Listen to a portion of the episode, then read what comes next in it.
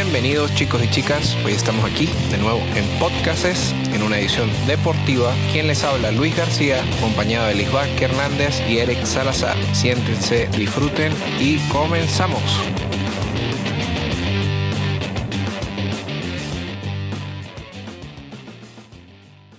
Buenas noches muchachos, otra noche de podcasts, esta vez edición futbolera. Toca hablar del sorteo de la Mundial de Qatar 2022. El sorteito, papá. Estamos aquí de nuevo en la sede de mando de El cuartel general. El Lisbarqui, El cuartel de la justicia. el- de los super amigos. Una noche más para hablar un poquito de todo. Poco más. Cuéntame muchachos, ¿qué tal les pareció el sorteo? A mí me gustó, la verdad me gustó. Eh, Buena organización.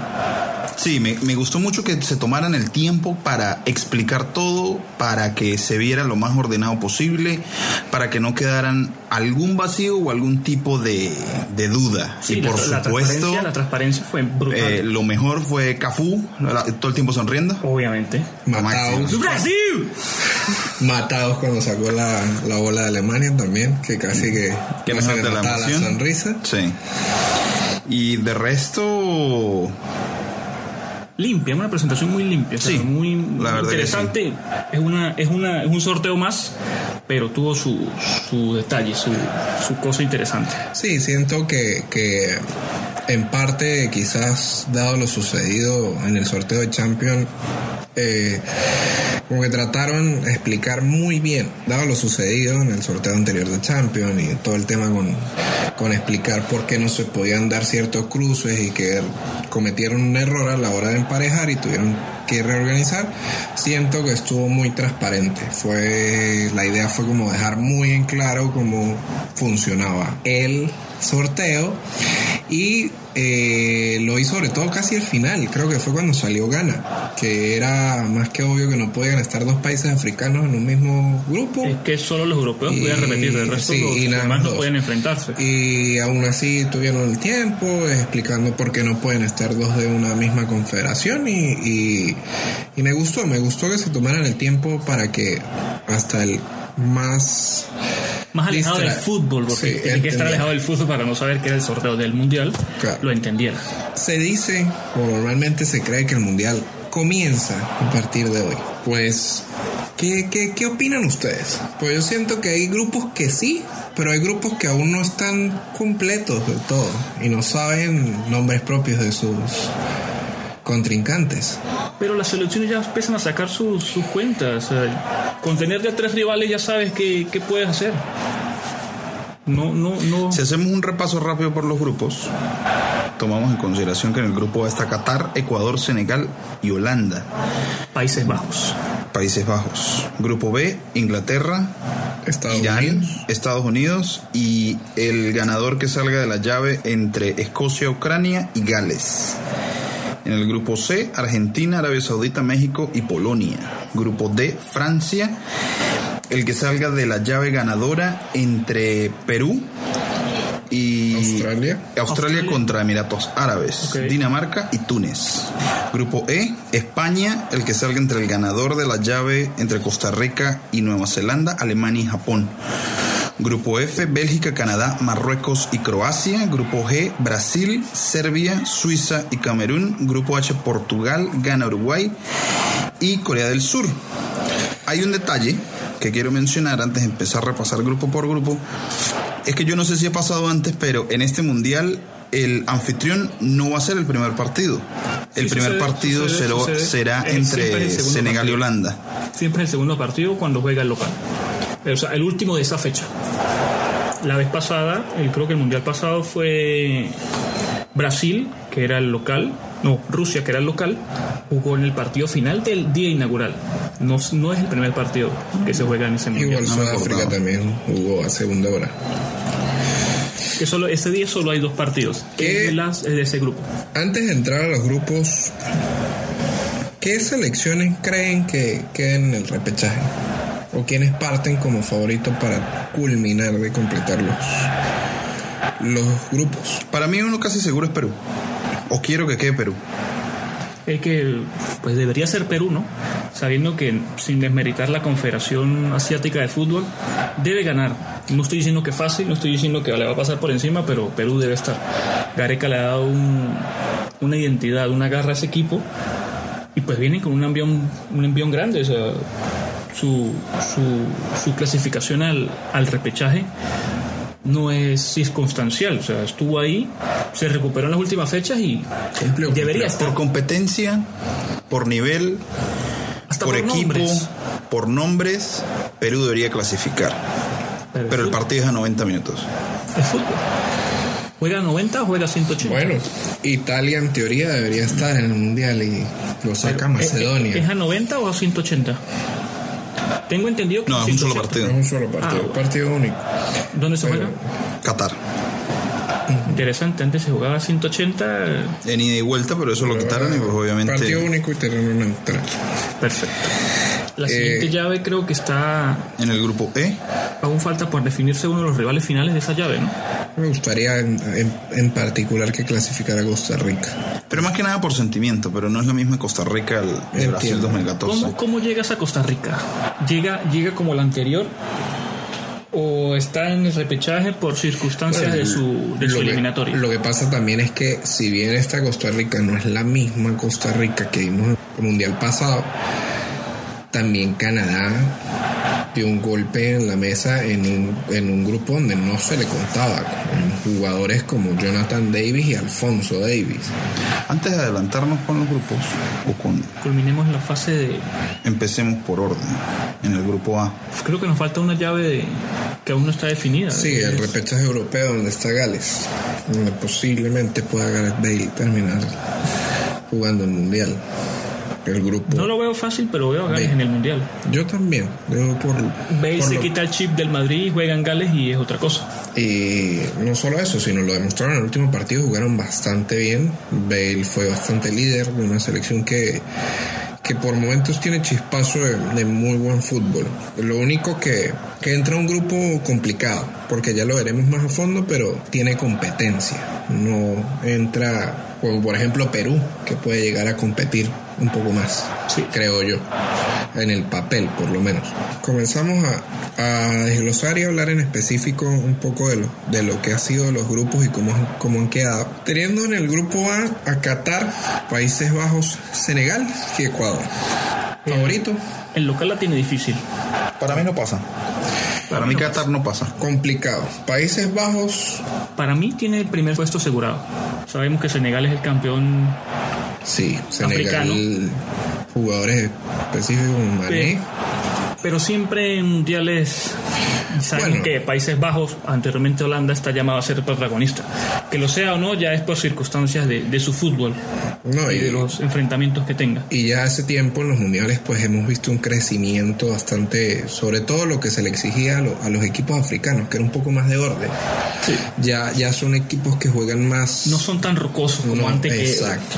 Ya se parecen más a, a esa gana que le compitió a, a Uruguay, Uruguay, sí. con más orden físico. De por sí Egipto se queda sin mundial y, jugando bien. Lo que pasa es que, bueno, también las limitantes del, formato, pues obviamente veremos qué, tantos cambios hace el, el mundial Me próximo. parece que Senegal, por no tanto por ser campeón, sino por estilo de juego, es de esas selecciones africanas que se están nutriendo, es de esa semilla de fútbol táctico europeo. La cercanía y la fácil exportación de jugadores ayuda a ese, a ese desarrollo. Les ha tomado tiempo. Pero está surgiendo efecto. Exacto, está Y surgiendo no efecto. solo eso, sino que estamos hablando que en los últimos años se ha visto un fútbol muy físico. Y son selecciones que precisamente Ya- ya parten, del- exacto, parten física. de, un fi- de una superioridad física significativa. O sea, si vemos a Mané, que es la estrella de Senegal, es un, es un delantero que impone a partir de largar un balón y arranque a correr, pero igual usted intenta pararlo y no lo mueve. Entonces, eh, van, por, van por muy buen camino y va a ser un enfrentamiento interesante, sobre todo Contra Ecuador. contra Ecuador. Porque Ecuador es una selección muy física. Sí, también tiene ese, Es ese poderío físico. Yo particularmente no estoy tan de acuerdo de que Holanda va a tener el primer puesto asegurado. Yo tampoco estoy tan seguro, porque pero, siendo un mundial No. cuentan mucho los detalles. pero está llamada a ser favorita. Exacto, que puede quedar Sí, entre exacto. primeros y segundos, sí, a menos Diga- que le ocurra un gravísimo accidente, queda fuera. Pero entre normal, caso normal, está para quedar entre los dos primeros. A mí la verdad lo que sí me llama mucho la atención es ese Ecuador-Senegal. Va a ser un- partido partido del grupo. interesante. O sea, Y dependiendo del, del resultado que saque Países Bajos también. Ese partido de Ecuador-Senegal es, es el partido clave. Sí, es Que clave. tener, de que tener en cuenta que eh, si Ecuador gana el primer partido, Sí, es un mundial y los primeros partidos son casi de- Le da un envión, le da un envión Sí, muy, bueno. Sí, sí. Llega con mucha confianza, sobre todo en el técnico. Le ha dado, a pesar de que al principio tuvo más o menos, al principio de la eliminatoria de Comebol, tuvo que medio improvisar la... un equipo Exacto. interesante y se supo mantener. Correcto. Entonces, básicamente concluimos que bajo sorpresa, Países Bajos es favorito y Qatar debería quedar eliminado en primera ronda. ¿Cómo quedan los grupos? ¿O cómo queda este grupo? Primer lugar, ¿quién va a quedar? Para mí, Países Bajos primer lugar, Ecuador segundo lugar. Lo mismo digo yo. Ecuador va a sacar su fútbol suramericano. Aunque Senegal es una buena selección. Estoy diciendo que no puede dar pelea, pero sé lo que puede dar Ecuador y va a estar en la siguiente ronda. Países Bajos primero, Senegal segundo. Por ser campeón, solo por el ser campeón lo coloco por encima de Ecuador, si no diría que Ecuador. Perfecto. Bueno, tenemos el grupo E. Inglaterra, Estados Unidos e Irán de momento, esperando por un cuarto rival. Precisamente por eso adelantábamos que Gales tampoco es que llega a un grupo muy fácil, porque Estados Unidos está Estados Unidos. Tiene sus Tiene altibajos. Tiene, tiene- sus ha- ha altibajos. No mostrado- digamos que es un equipo ha mostrado- sólido porque no lo es. Ha mostrado carencias, pero En una, en una confederación como la CONCACAF, no, no la sé. pasa caminando, tiene que sufrir. sí, pero está tiene jugadores en un muy buen momento. Sí. Y es un Estados Unidos que, por lo menos el nombre, Su fútbol, su liga, Pues, todo ha mejorado. ¿Qué me pues, hace a mí ruido de Estados Unidos? Primero, los mejores jugadores que tiene son jóvenes. Obviamente juegan en ligas importantes, pero eso, pues, una cosa no. ah, en, un mundial, para mí no compensa la otra, porque juega mucho la mentalidad. El hecho de que sí tiene un 11 tipo, tiene ya una, una base formada, le da cierta seguridad, pero realmente no estoy seguro si Estados Unidos pueda mentalmente sostener el hecho de que está casi obligada a clasificar. Inglaterra, estamos hablando que tiene que ser primera sin duda alguna y sin obligación. Pero si yo juego un poco con el nombre que hace falta y agrego a Gales, porque más allá de Garrett Bale es como la, la selección mejor ubicada, se le puede complicar bastante. Porque Gales a lo mejor no tenga tantos nombres como tiene Estados Unidos, pero sí por lo menos tiene la experiencia. y sabe que juega. Exactamente. Estados Unidos está en un proceso similar al que estaba Inglaterra en el mundial anterior, con muchas estrellas pero muy jóvenes. Y por eso Inglaterra creo que es el que tiene más presión en este grupo porque ya Debe es- ser primero. Ya Pues, su, ya su proceso de Si adaptación hablamos de como- Holanda o Países Bajos, en este caso Con más Inglaterra razón, tiene debe que pasar el grupo, no caminando, pero, sí Pero- tiene que dar el golpe de la mesa y decir, aquí estoy yo. Exacto. En la Euro llegó hasta la final. O sea, es subcampeona de la Eurocopa. Aún, ma- aún- o sea, aún, me- aún peor. O sea, tiene que Lo que pasa con demostrar lo que Inglaterra, lo que, está pasando. lo que pasa con Inglaterra es que siempre tiene los nombres, siempre Sí, tiene la base, pero es la eterna candidata y ya hablaremos otra selección que tiene la misma pinta, nunca llega a nada. Pero aparentemente Southgate como que le dio Ha ese pasito que hacía Ha falta. encontrado el camino a... Incluso si por alguna circunstancia no clasifica Gales, pero se llega a meter Escocia, Un lindo duelo. Se conocen. La mayoría de sus jugadores juegan en la misma liga. a Irán le dirán gracias por participar. Para mí, Puede ser un catalizador del grupo. para mí Irán es ese, es ese partido que Que todo el mundo dice, o todas las selecciones dicen, ya estoy ganado, pero no ha jugado. porque porque Qatar te lo puedo discutir porque Qatar es, es de por sí no Qatar de las 32 selecciones que hay aquí es la debutante. Todas ya Exactamente, está, está allí por organizar el evento. Irán puede ser esos partidos que se te complican más de lo Sí, que es una selección y- que tiene todo por ganar y nada que Y perder. estamos hablando de un grupo donde está una que está llamada a pasar, que es Inglaterra, y dos que van a tener que ir a muerte. Irán puede ser ese, ese, partido que eh, puede ser ese partido que defina quiénes pasan No y quiénes descarto a Gales. No lo descarto. no. Yo, de verdad, En o este- Escocia en este caso. En este grupo en particular, tengo muy claro quién va a ser el primero, pero el segundo sí me parece un poco más pronóstico reservado. Me canto por Gales, por un tema más de, de, de conocimiento a qué juega y una idea más concisa y más clara, a diferencia de Estados Unidos que tiene nombres como Pulisic, Dest, pero su gran pero es que tal como mencionaba Eric en su conferencia, que no es precisamente la más complicada, flaquea. Sí. Y pues yo creo que eso es definitorio. Grupo C. Argentina, Polonia, México y Arabia Saudita. Se nos olvidó decir en el grupo B quiénes clasifiquen y en qué orden. Claro, aquí toca que hacer suposiciones, pero No, pero no importa. vamos como a lo más... No importa porque estamos, estamos desglosando los enfrentamientos y todo lo que estamos haciendo. O lo que. Por mi parte, Inglaterra y Gales. En ese orden. Por un tema, en ese orden, por un tema de experiencia. Como mencionaba, no, no veo a Estados Unidos. La veo muy fuerte y veo que puede complicar. Y si agarra el envión anímico, porque la, la victoria es un estado de ánimo y el fútbol se mueve Yo- en pro de eso, puede que complique. Pero le doy mi ficha a Gales. Yo voy por Inglaterra y Estados Unidos. Aún no tenemos definido si clasifica Gales Gales o o no. Escocia. Exactamente. Entonces, pues, ponerle ya la ficha a un equipo que no está clasificado es, es un arma de doble filo. Para mí clasifican los dos europeos, indiferentemente quién sea el otro. Grupo C. La escaloneta ya sabe a quién se enfrenta. La escaloneta es la escaloneta en este momento. Es, es De por sí. para en, mí, para mí, es la selección que se llama a ser campeón. En teoría tiene un amistoso dentro de poco contra uno de sus contrincantes, que es México. Aún no se sabe si se va a cancelar el partido. La escaloneta debe ser campeón. Pero Argentina para mí está llamada a quedar campeona.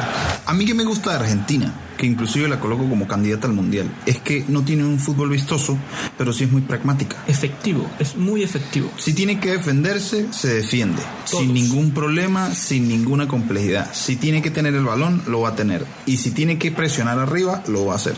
O sea, me gusta la versatilidad y la simpleza que le dio Scaloni a la selección. Estamos Siempre- hablando de que le están dando el protagonismo ideal a Messi. Ahí. No están jugando solo para que Messi haga el, el- el juego y les ponga el balón a hacer el gol. O sea, todos están aportando su grano de arena para que Messi juegue como jugaba anteriormente en el Barcelona. Scaloni, Scaloni supo hacer el primer técnico en Argentina en entender y comprender, no solo de bocas afuera, porque muchos lo decían, eh, que debían arropar a Messi y hacer un equipo primero funcional para después agregarle a Se Messi. malentendía ropar a Messi.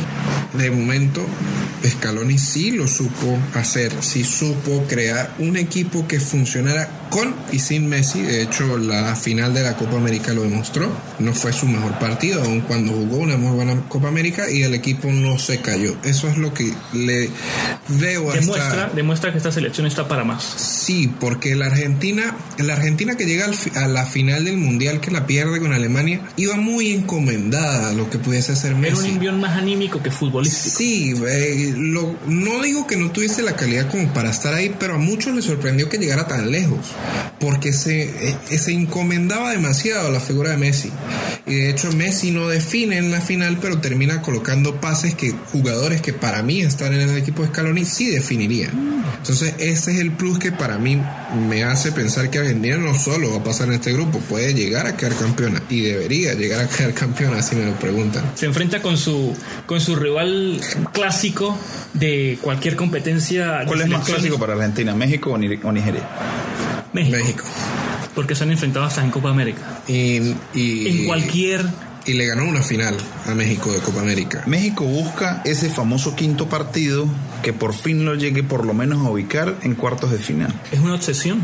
El Es- quinto partido. Es una obligación. La cuestión con México para mí es no tanto si lo va a lograr, porque de lograrlo Para mí- puede Para hacer, mí esa selección no lo logra. pero Para mí no pasa de fase. Para de mí no pasa de fase de grupo. Para mí Polonia es mucho más equipo. Segundo, México Eh, eh. llega demasiado cuestionado. Eh, justo hoy daba una, una rueda de prensa Hugo Sánchez donde le dio con todo al Tata Martino y dejó en claro que México no se aprecia a los técnicos que son de afuera porque sí quieren ese quinto partido, sí les encantaría hacer un gran mundial, pero siempre y cuando el técnico fuera mexicano. Un gran mundial para México es pasar el quinto partido y ya soy feliz y me retiro del fútbol. Para Porque mí- se habla del quinto partido, pero ajá. ¿y Es la gran hazaña, sería la gran hazaña que desde hace muchísimo tiempo vienen consiguiendo. Lo que pasa es que la contraparte de México es Polonia. Porque estamos claros que Argentina va a clasificar de primero, eso no hay, no hay duda alguna, pero Está la cuestión con señor- Polonia, Está un señor que se llama Lewandowski, pero la cuestión con Polonia es que es Lewandowski y 10 más. Porque incluso Pero ese, ese Lewandowski Para mí puede más ser No está en competitiva. repechaje, en- clasificó directo. Y no solo que clasifique No. directo, sino que obviamente La cuestión para mí con Polonia es de que si vemos los últimos resultados, puede llegar a ser más. Estamos claros que un mundial es un mundial, pero Polonia, en cuanto a lo último que ha hecho, puede ser engañoso, Claro. ya que tanto en la Liga de Naciones hizo lo que hizo y en la última Eurocopa hizo lo que hizo, porque cuenta con la experiencia, que eso siempre en un mundial es importante y lo que a mí realmente me causa expectativa con, con Polonia es si puede revertir la situación en un mundial a diferencia de los últimos torneos que ha disputado. Porque, en- de nuevo, en cuanto a resultados, lo de Polonia no ha sido bueno, pero se habla de Polonia como el rival a vencer para México y clasificar de segundo. Pero no lo es. Lo que pasa es que México se encomienda a ganarle a Arabia Saudí y a Polonia. Su- de hecho, su propio objetivo. Pero, pero ya va, sabemos y, y- y es de conocimiento público que el mexicano quiere ganar a Argentina porque tiene que sacarse la espina de que siempre se encuentra con Argentina y siempre pierde con Argentina. claro. Y que México va a recordar perfectamente lo que hizo en el mundial pasado con Alemania. Que le gana ese primer partido. Exactamente. Bueno, para mí, honestamente, yo siento, y con todo el respeto del mundo lo digo, que la Polonia de Lewandowski es más, es más que México. Sí. Por- no, ni siquiera por jugadores, porque México tiene muy buenos jugadores, pero es un equipo que llega dudando muchísimo de su idea, dudando Para mí muchísimo no de tiene su... una idea clara de qué está jugando. No la tiene y duda mucho de su entrenador. Y el Tata Martino es un técnico que mientras se suban a su barco le va muy bien, como le fue en News. Pero cuando empiezan a entrar las dudas y las piernas como que no Se dan, cae, se se, cae. cae. porque le pasó en Europa con el Barcelona y le pasó también en América. Siento que, que eso va a pesar. Aparte del hecho de que puede que de puertas hacia afuera le quiera ganar a Argentina sí o sí, es un equipo que está encomendado dentro del vestuario a por lo menos quedar segundo para poder lograr el quinto partido. Tomando en consideración que es en la CONCACAF donde compite, tuvo más problemas de los que por lo general ha tenido. Hace dos fechas no estaba clasificado. No, y, y si y va- tenía muchas dudas de quedar fuera. No, y lo más, lo más raro o atípico que se dio este año es que precisamente Estados Unidos y México tuvieron muchos altibajos durante toda la eliminatoria. Y países como Canadá, ¿Elevamos el nivel de Canadá o es que México y Estados Unidos no jugaron bien? para mí elevó el nivel, para mí elevó el nivel de la, de Y la entonces confederación. hizo o desnudó las deficiencias que siempre han tenido estas dos selecciones. Exactamente, porque antes solo competían a- con, si acaso, Les quitó su Costa zona de Rica, confort. si acaso Ellos dos, Costa ver Rica, si acaso primero. Honduras. A ver cuál de entre, entre esos dos peleaba, a ver qué lograba. Sí, el que incomodaba de turno. Entonces, eh, si Costa Rica con Pinto llegaba muy bien, lo incomodaba. Si Honduras llegaba bien por circunstancias, lo incomodaba. Pero ahora se le sumó otra, y de hecho es la que termina sacando a Costa Rica de la ecuación y, y desnudó muchos problemas tanto de la idea de México como de la idea de Estados Unidos. Entonces, son sele- las selecciones en CONCACAF, las clásicas, llegan a este mundial con más interrogantes Que aciertos. que aciertos. A diferencia de Polonia, que sea Lewandowski y 10 más, sabe que está clara que su juego es Lewandowski y 10 más. Y Argentina, que tiene su idea más que completa y que va a ratificar lo que hizo en la Copa América. ¿Cómo queda el grupo? Argentina primero indiscutido y para mí Polonia segundo. Opino lo mismo, Argentina y Polonia. Igual. Grupo D, la campeona que defiende Francia, Dinamarca, Túnez y el repechaje en el cual puede entrar o Perú o Emiratos Árabes o Australia. La campeona debe defender su título. Viene con prácticamente la misma base de los campeones del 2018. Con, imagínense, Francia llega como campeona del mundo y en este mundial se le suma Benzema. que viene siendo el Benzema Que que precisamente... tiene en, en su mente definir cualquier cosa que se le pase por el camino. No, no solo eso, sino que Benzema ya sabe lo que es echarse un equipo al hombro, llega un equipo más que armado y que quizás la única mancha que tenía era que Giroud era el 9. Pero ahora, A mí de esta Francia me gusta es que es un poco más veterana. A pesar de que cuenta todavía con muchos jugadores jóvenes, en estos años las incorporaciones, lo- los nuevos convocados, más los que ya están, tienen ese toque de experiencia extra que Tiene- creo que tienen la máxima experiencia Y los que ser campeones mundiales. O sea, no se puede pedir Y más. aparte los momentos, porque cuando, cuando Francia queda campeón del mundial, en el mundial pasado, el único que sabías que no ibas a mover de alineación era Mbappé. Y hizo un excelente mundial. Y pues ahora estamos hablando porque si, está- si vamos a hablar de Benzema tenemos que hablar también del momento que está teniendo Dembélé que lo están respetando las lesiones en el Barcelona. Por lo menos a mí la delantera Mbappé, Benzema, Dembélé me parece que no solo tienen que quedar de primero. Es, es otro, es otro que se ha llamado a ser campeón, no solo a clasificar, no solo a ser, uno- a ser campeón, pero Debe sabemos, bueno, y en este caso debería romperse la, la tendencia de que todos los campeones anteriores en la primera eliminados. fase, primera fase hacían algo desastroso y quedaban eliminados. Aparte- este caso parece que No, que tiene un es grupo bastante accesible. Quedaría eliminado en caso de. de una debacle de como le pasó a. España en el mundial pasado. Porque por lo menos, hablando de la posibilidad de que pase Perú, a mí me parece que Perú, incluso siendo repesca, es más que Dinamarca y Túnez. que Túnez seguro. No digo que Dinamarca porque ahí eh, va a ser un duelo Dinamarca es de esos equipos que rocoso y que complica. Dinamarca Tiende puede a tener ser buenas Islandia, competiciones en un este mundial. Complica. Complica porque sigue siendo una selección europea, todos sus jugadores juegan en Europa y pues digamos que, que tiene un estilo de juego marcado. Ya que Perú pues su envión y, y- y su estilo de juego y la garra de Gareca le venga bien en este mundial pues va a estar bastante disputado ese segundo lugar. Yo, eh, bueno, pasando ya a las predicciones de este grupo, yo me decanto por Francia y por una posible Perú, de pasar Perú. Si no, lo tengo claro que pasará Dinamarca. Francia-Perú en ese orden. Yo voy a decir Francia-Perú teniendo en cuenta de que Perú clasifique la fase de RP. Esperemos que así sea. Grupo E, un grupo en el cual se encuentra España, Alemania, Japón y el repechaje entre Nueva Zelanda y Costa Rica. Parece un, un grupo bastante interesante teniendo en cuenta la última actuación de Japón, un país con, que casi elimina a Bélgica, la cual termina llegando a semifinales. Pero España, que viene en un proceso más que interesante con jugadores muy jóvenes y una muy buena Eurocopa. Y Alemania, que nada más desde el técnico ya es candidata.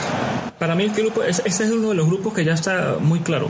Japón puede complicar, es uno de los protagonistas en complicar a las selecciones grandes, pero España y Alemania juegan a otro nivel. No, no, no podemos tapar los ojos y decir que, que Japón va a complicar porque es Japón, no. Japón lo único que podría hacer es causar una debacle, en todo caso, o definir el primero y segundo. Yo Pero- opino igual. Pero España y Alemania van a pelear por el primer puesto y el segundo puesto pues lo quedará el que el que el que pierda en su en su Al que logre en su el- enfrentamiento o decida hacer algún partido con alguno de las otras dos selecciones que en este caso no, no buena participación pero España a mí me parece que está más que contrastada. Eh, obviamente Luis Enrique va a llevar mucha juventud, pero dicha juventud no va a tener ningún problema en adecuarse a lo que la cita requiere.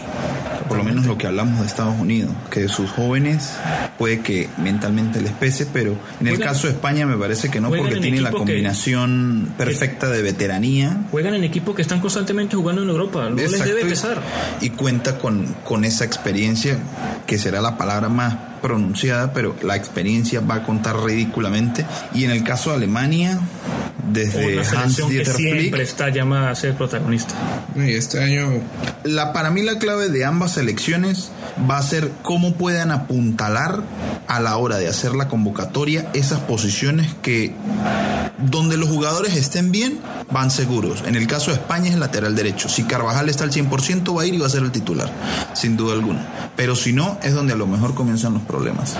Y no es que sean grandes problemas porque son selecciones que tienen bastantes Tienen jugadores. Sí, porque Pero si vemos el sabemos caso que de esa siempre hay- posición la puede jugar a Pilicueta sin ningún problema y pues aportaría más experiencia. Pero yo creo que precisamente eso es lo que define más que nada este grupo, que son dos equipos que están muy completos, muy compenetrados y que juegan todo, ya saben Ya a qué van a saben a jugar. qué juegan. Entonces eso para mí complica demasiado el, el- el camino de los otros dos aspirantes a la siguiente ¿Cómo fase. clasifican? Para En, mí, en este caso es complicado. yo honestamente me mojo. Para mí España pasa eh, primero y ojo y si no gana todos los partidos. Eric. Para mí Alemania pasa de primero, España segundo. Tiene que el, el duelo entre ellos va a ser un muy buen partido y Son esa clase de partidos que tiene pinta de quedar en empate. a y eso mismo me que refiero de que, también- y- de que clasifica primero Y Alemania. una prueba también donde pueden ser eh, finales adelantadas, ¿por qué no? Para mí clasifica primero Alemania. Algo me dice que posiblemente España tenga problemas contra Japón. Grupo F, Bélgica, Croacia, Marruecos y Canadá. La ya mencionada Canadá. Para Grupo mí uno de, los grupos, interesante. uno de los grupos más parejos de esta fase de, de grupos de este mundial. Para mí, Bélgica, su posición en el ranking de la FIFA Es puede mentirosa. ser perfectamente un espejismo. Es mentirosa. No, no, no podemos descartar que tiene No, grandes jugadores. Tiene grandes jugadores y una idea concisa. Ya estipulada hace Bob- mucho tiempo. Con Bob Martínez, pero es una selección que también a veces desconecta frágil, y frágil. desconecta de manera bastante continua. De hecho, de por sí es por eso es que, que sorprende un poco la posición que tiene en el ranking FIFA. Tiene picos muy altos de buen rendimiento Pero por los jugadores que tiene, también. pero exactamente. Canadá, de lo que hablamos anteriormente. Quiero, quiero quedarme un momento con Bélgica, porque es primera de grupo por una razón, ranking FIFA. Hay unos que creen en el ranking FIFA y hay otros que no. Particularmente me parece que es la forma más fácil de, de medir algo que como tal no se puede medir, que es la actualidad de un equipo. Porque no todos todo el tiempo se enfrentan contra todos Exacto. sino son puntuales y las fechas FIFA tampoco es que sean abundantes. Entonces, Bélgica, en cuanto a este punto en específico, ha sido hegemónica porque durante muchísimos años ha estado de primera. Pero así como Inglaterra, es la eterna candidata. La eterna esperanza del buen fútbol. Pero no llega lejos en ninguna competencia, ni siquiera en la Liga de Naciones, tampoco en la Eurocopa y en los mundiales mucho menos. Entonces, Bélgica es candidata a qué? Primero, a pasar de grupo, sí.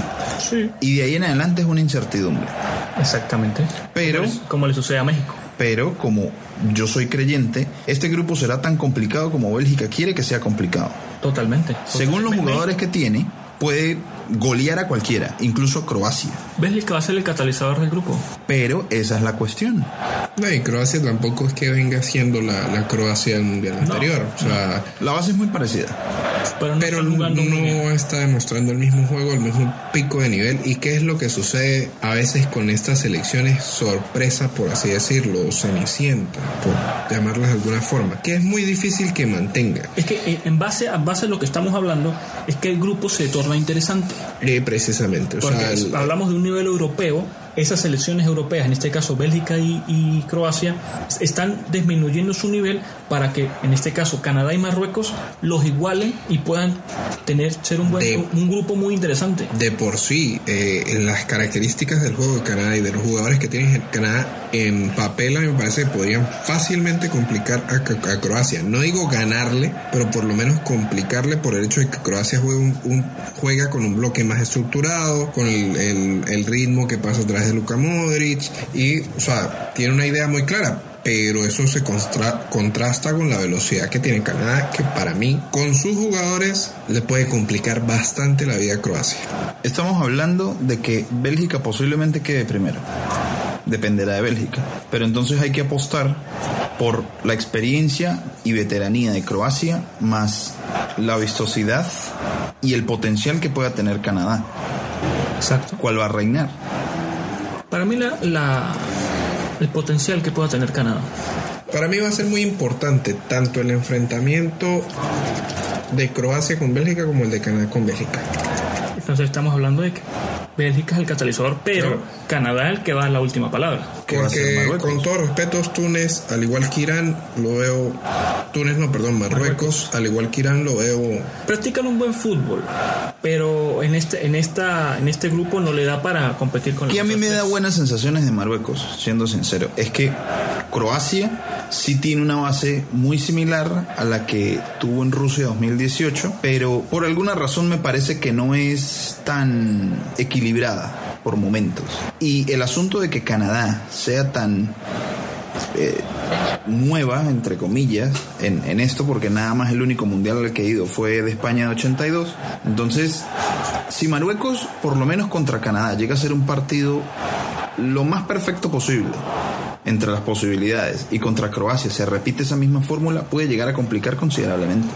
Es que para mí este es, es ese clásico grupo que por empate. Claro, se- siempre y cuando logre hacer esos partidos. Claro, obvio, todo en, todo en, en Es que entramos, circunstancial. entramos en la misma circunstancia que hablábamos anteriormente de que este es el partido que todos creen ganados, pero De por sí Bélgica yo en este grupo me recuerda mucho a la España que, que queda campeón del mundo. ¿Por qué? Porque en su grupo queda con Chile, y su- que era supuestamente la única que podía competirle, y esa España estuvo a un resultado de, de quedar eliminado. Que después sale campeón, sí.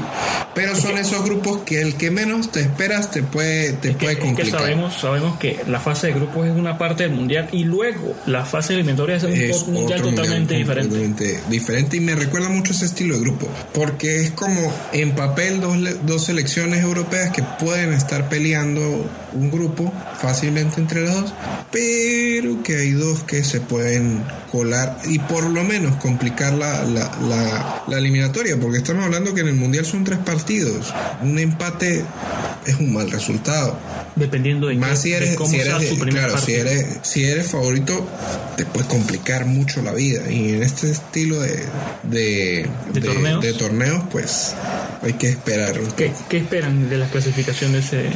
Para mí, pasa Bélgica y Canadá la sorpresa. Bélgica, Canadá. Le tengo, le tengo una fe a, a Canadá. Grupo G, Brasil, Suiza, Serbia y Camerún. Brasil.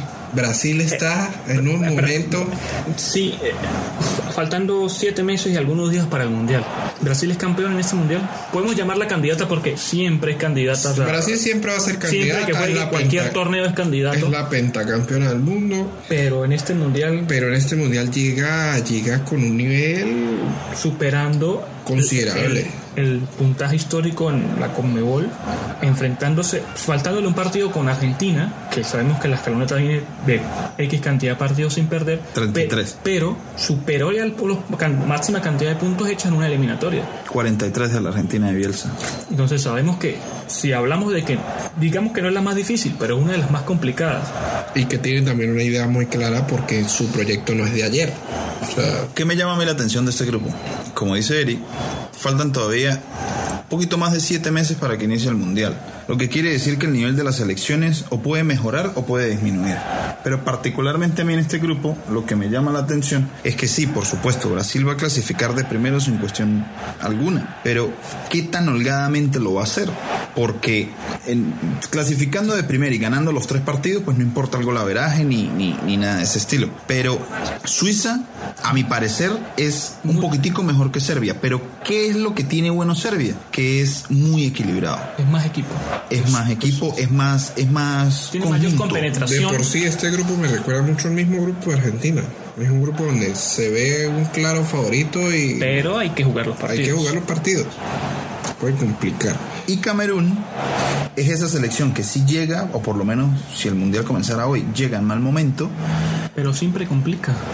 pero el hecho de que siempre se le resalta a los africanos que lo que pueden dar en cuanto a físico, Es excepcional. Siempre están para el físico y, y pueden estar jugando mal, que si corren los 90 minutos la van a complicar. complica. A eso súmele lo que pueda mejorar en cuanto a juego.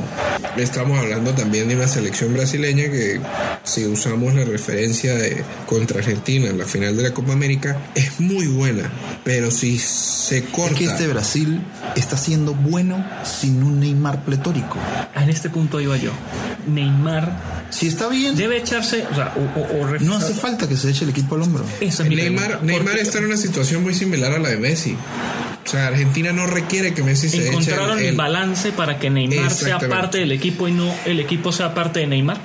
Para mí sí, ¿cuál- pero ¿cuál es el plus que le doy a Argentina en este caso a la escaloneta? Que Argentina supo cómo, cómo anular a Brasil, que fue logrando que ese medio campo no llegase arriba y anulando jugadores sorpresas a la Copa América como Paquetá, que creo que debe ir al Mundial, y Cautiño, que está ahorita en un momento... Que fue la mejor decisión de su bueno. vida de salir del Barcelona. Sí, lo mejor que le pudo haber pasado fue retornar a la Premier. Entonces, hay que ver también aquí a siete meses qué tal está Brasil, pero está en una situación para mí mejorable. Está en un grupo donde ya puede, para mí, estar pensando en la siguiente fase. Es que ya debe estar pensándolo.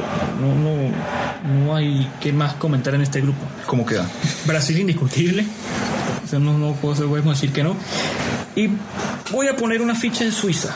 Para mí también Brasil-Suiza, eh, creo que Suiza es un, es un equipo con, con, una solidez defensiva importante y con jugadores con criterio como Lava y bastante carácter que, que puede resolver a base de experiencia. Yo no tengo claro quién va a clasificar de segundo. Está entre Serbia y Suiza, por supuesto, pero no tengo claro quién será. Aunque incluso Camerún también puede dar la sorpresa. No me extrañaría si de por sí lo hace, porque ese segundo, ese segundo cupo está abierto para cualquiera. Y el hecho de que esté Brasil sí para ellos cuenta el golaveraje. Por eso fue que mencioné con respecto a lo de que qué tantos goles va a hacer. Bueno, y por último, el grupo H, el más interesante. En lo personal, el grupo de la muerte. Este grupo tenemos a Portugal. Ghana, Uruguay y Corea del Sur. Los grupos de la muerte o son grupos de la muerte. ¿Por qué el grupo de la muerte este grupo? Para a eso iba. O los grupos de la muerte o son grupos de la muerte porque tienen selecciones muy fuertes como pintaba el grupo de España luego de que se conoce que el segundo en ese grupo era Alemania. O son grupos de la muerte también porque están muy parejos. Y este me parece que es un grupo que cuadra en esa segunda opción. Porque si bien Portugal puede haber un lunar es un bueno, un buen equipo, pasó en repesca y no ha sido muy sólida su presentación más allá de la Nation League. Pero siempre, siempre complica, un equipo. Pero, pero puede, puede llegar a, ser interesante cómo, cómo se desarrolla este. este sabemos que Uruguay, aunque no es siempre candidato, la garra charrúa siempre busca ser protagonista y. Es un equipo que puede ir perdiendo un 4 a 0 que te va a pelear, hasta, el 90. Va a pelear, siempre va a pelear. Gana uno de los equipos africanos que ya de hace tiempo viene mostrando un buen nivel y que puede estar para grandes cosas. Se enfrenta a quien lo sacó de una semifinal. Un lindo duelo. Lindo partido. ¿Una revancha? ¿Puede llamarse revancha en este caso? El fútbol siempre las da. Y estará Luis Suárez. ¿Es una revancha entonces? ¿Lo, ponemos el título ya? Sí, porque lo puede sacar del Mundial. La cuestión con ganas es que es muy parecida a Camerún. Es una selección que ahorita no tiene un buen rendimiento. Pero si mejora de aquí a que inicie el Mundial, el grupo sin duda se pone complicado.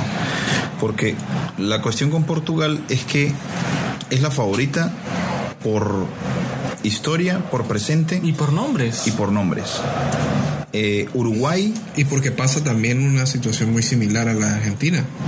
Portugal no necesita un cristiano no lo necesita, pero es que tampoco tiene un jugador que pueda suplir. no, no, no digo que no, no digo que obviamente siempre Cristiano es Cristiano, pero, pero por lo menos como se demostró en el repechaje es un equipo que resuelve.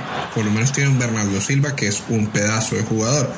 Entonces tampoco es como que está tan tan marcada su, necesidad. la necesidad de que resuelva Cristiano Ronaldo. una Siempre y cuando estén esos jugadores. Claro. Porque ¿quién suple a Bernardo Silva? El problema que tiene Portugal es que tiene, a Bruno Fernández. Es que el problema que tiene Portugal es que tiene un equipo titular. Ya, no tiene más. No tiene más. Mientras se respeten los jugadores que van a estar en el 11, puede hacer mucho. De lo contrario, pues. Corea, ¿qué puede ser en este grupo? Ese lunar que puedo yo ver. Para mí, Corea puede hacer algo considerablemente importante. Más que nada ¿Importante para clasificar o importante para importante, que los demás? No, para clasificar, porque a lo mejor por ser asiático, por tener poca tradición futbolística, exactamente, pero más allá de ser anfitrión del Mundial del 2002, no ha faltado ninguna cita desde entonces. Y no ha hecho malas participaciones, sino van... Aquí siempre yo le pondré a los equipos asiáticos, tomando también en consideración a Japón, es esa rigurosidad táctica que no sé si es por su, su, estilo de vida o por su forma de pensamiento. es por su sociedad. Exacto, entonces son equipos que si desde, desde el vamos...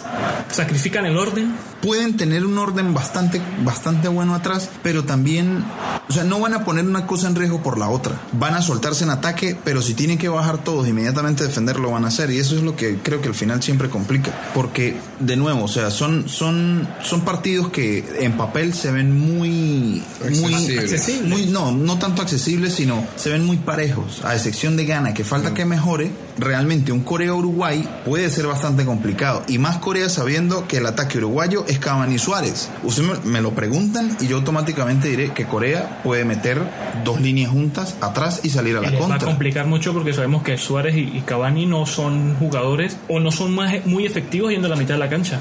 Son Exactamente. jugadores de O sea, área y necesita- ya. referentes de área. Más que nada, más que nada Suárez a excepción de Cavani. Cavani sí no tiene problemas en salir un Pero poco del es área. efectivo. Exactamente. Eh, y gana, pues es cuestión de que esperar a ver si mejora. Que para mí va a mejorar, porque no no lo veo con la posibilidad de meterse en un segundo puesto e incluso es que de nuevo la, la presencia de Uruguay le garantiza a Portugal un primer puesto No, la presencia de Corea le asegura a Uruguay un segundo lugar tampoco. o sea, se puede dar una mezcolanza tan interesante. El grupo para desde ya para nosotros el grupo de la muerte. Por, Portugal, por el nivel de equitativo que clasifica. todas las selecciones. Portugal clasifica, eso es seguro. Uruguay para mí clasifica. Uruguay para mí clasifica.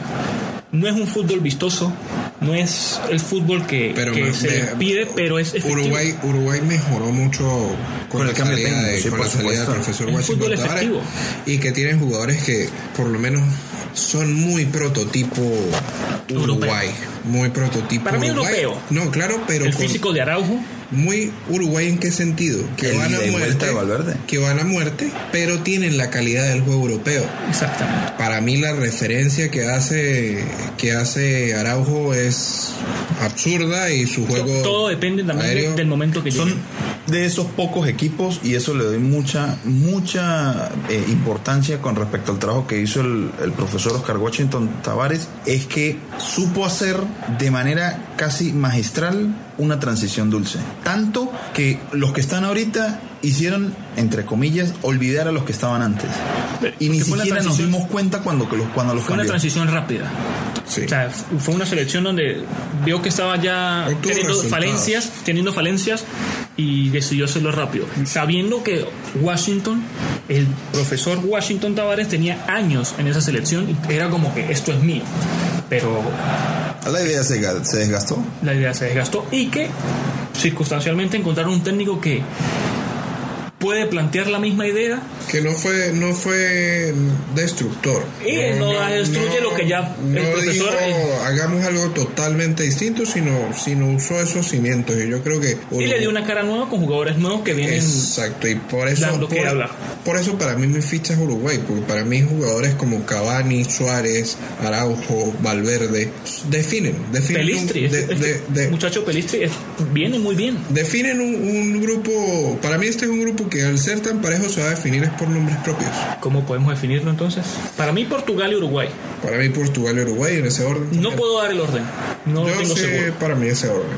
Lo siento, eh, yo veo bien a Portugal. Yo voy a aprovechar porque no lo tengo claro y, o mejor dicho, no lo quiero dejar claro, pero aprovecho y pregunto. Un equipo por cada lado. ¿Quién será el, la decepción y quién será la sorpresa? De este grupo. En todo el, el mundial. Para mí la decepción no la tengo más que clara, para mí la decepción va a ser Bélgica. Pero eh, de lo que hemos hablado, ¿se puede llamar sección a Bélgica? Siempre es la eterna llamada Pero más. eh, eh, le estamos poniendo la vara, le estamos poniendo la vara de, de equipos grandes porque Ojo, está pero en el me ranking refiero, FIFA. me refiero de que se pueda quedar fuera en la fase de grupos, no si va a ganar o no el mundial, porque eso ya es otro sorteo Ah, aparte. bueno, o sea, de que se pueda quedar afuera en este mundial para mí México. Yo no tengo muy claro que México, que tiene como objetivo por lo menos jugar los cinco partidos, vaya siquiera a pasar. Para mí, por lo, que, por lo que se representa México en mundiales, que siempre está y su tradición futbolera, sí es, el- es la excepción. Para mí, equipo que se puede quedar fuera en primera ronda y digamos que sería como interesante, más allá de cualquier otra cosa, Portugal. Sería la decepción. Ahora, ¿quién es el que tiene pinta de que no, pero que terminará pasando? Para mí Canadá. Canadá. Canadá eh, tiene, tiene un envío muy grande que, que sabemos que, que en el fútbol las emociones juegan. Y tiene un estilo de juego que, que es muy usado actualmente y que pues ha obtenido resultados porque el juego vertical, físico y de velocidad es lo que lleva al Chelsea a ser campeón de Europa. Y pues para mí Canadá es un, es un, un equipo que puede, puede dar la sorpresa. Para mí está entre la sorpresa Canadá y Corea del Sur. No sé por qué, pero a los coreanos les tengo fe. Interesante. Y bueno, muchachos, ya para ir cerrando. Otras cosas que se anunciaron hoy fueron la canción y, y la IEF, que es la mascota del, del mundial. A mí el diseño de la mascota me gusta porque me recuerda a Gasparín combinado con una mantarraya. Eh, Es, Así es- tal cual. Es dulce, o sea, es, es amigable, es- sabiendo todo lo que, lo que implica, pero es amigable. Fuera más allá de lo que representa, pues sí estamos todos, creo que todos diferente. de acuerdo que está muy bien diseñada. Sí. Eh, y Sí, es o sea, algo que representa. Es algo que puede vender. Es algo que Él lo me recuerda mucho a la mascota de Francia que hasta McDonald's le terminó haciendo una, una serie solo al, al, al galo. Eh, esta también es una mascota que fácilmente puede vender. Que Recuerdo, recuerdo que Corea-Japón, la mascota también se le hizo una serie animada. Lo que eran tres. Ajá, de colores. Parecían los hielo locos. Exactamente. Entonces, la idea. Uy, se cayó la principal- cédula. Uy, recójala, amigo. Eh, pero Es- no, no, es, es que es vendible porque es, es un símbolo. Es un A símbolo catarí. diferencia de lo que siento con la canción. A mí la canción me pareció una canción más. Para mí es genérica, demasiado genérica. Demasiado. O cliché, llamémosla cliché. Si le dices genérica, entonces es pop. ¿Lo es? ¿Qué, el- qué es lo que yo tengo con la canción? La canción me gusta, puedo decir que sí, pero al mismo tiempo no me gusta. Es que no digo que no me guste. ¿Esperamos la versión de no Shakira? me parece. Yo espero que Yo espero que Shakira decida sacar la colombiana pelinegra saque la O canción. Waka Waka 2.0. Eh, Es que esa es- a eso fue, a eso era lo que me quería referir, porque por lo menos Waka Waka tiene esa esencia de no lo se que es nota canción. Como, no se nota como algo genérico, sino pasa a ser un himno, porque Exacto. terminó siendo un Exacto. himno. Como, como la, incluso como con la la de Ricky misma, Martin. eh, o incluso que la también. Uno la escucha y ya sabe o que la misma-. ¿Qué me sucede a mí con, con esta canción? Me parece que si otro cantante se anima y le pone más empeño, le puede terminar pasando lo que le pasó a la canción de, de Alemania.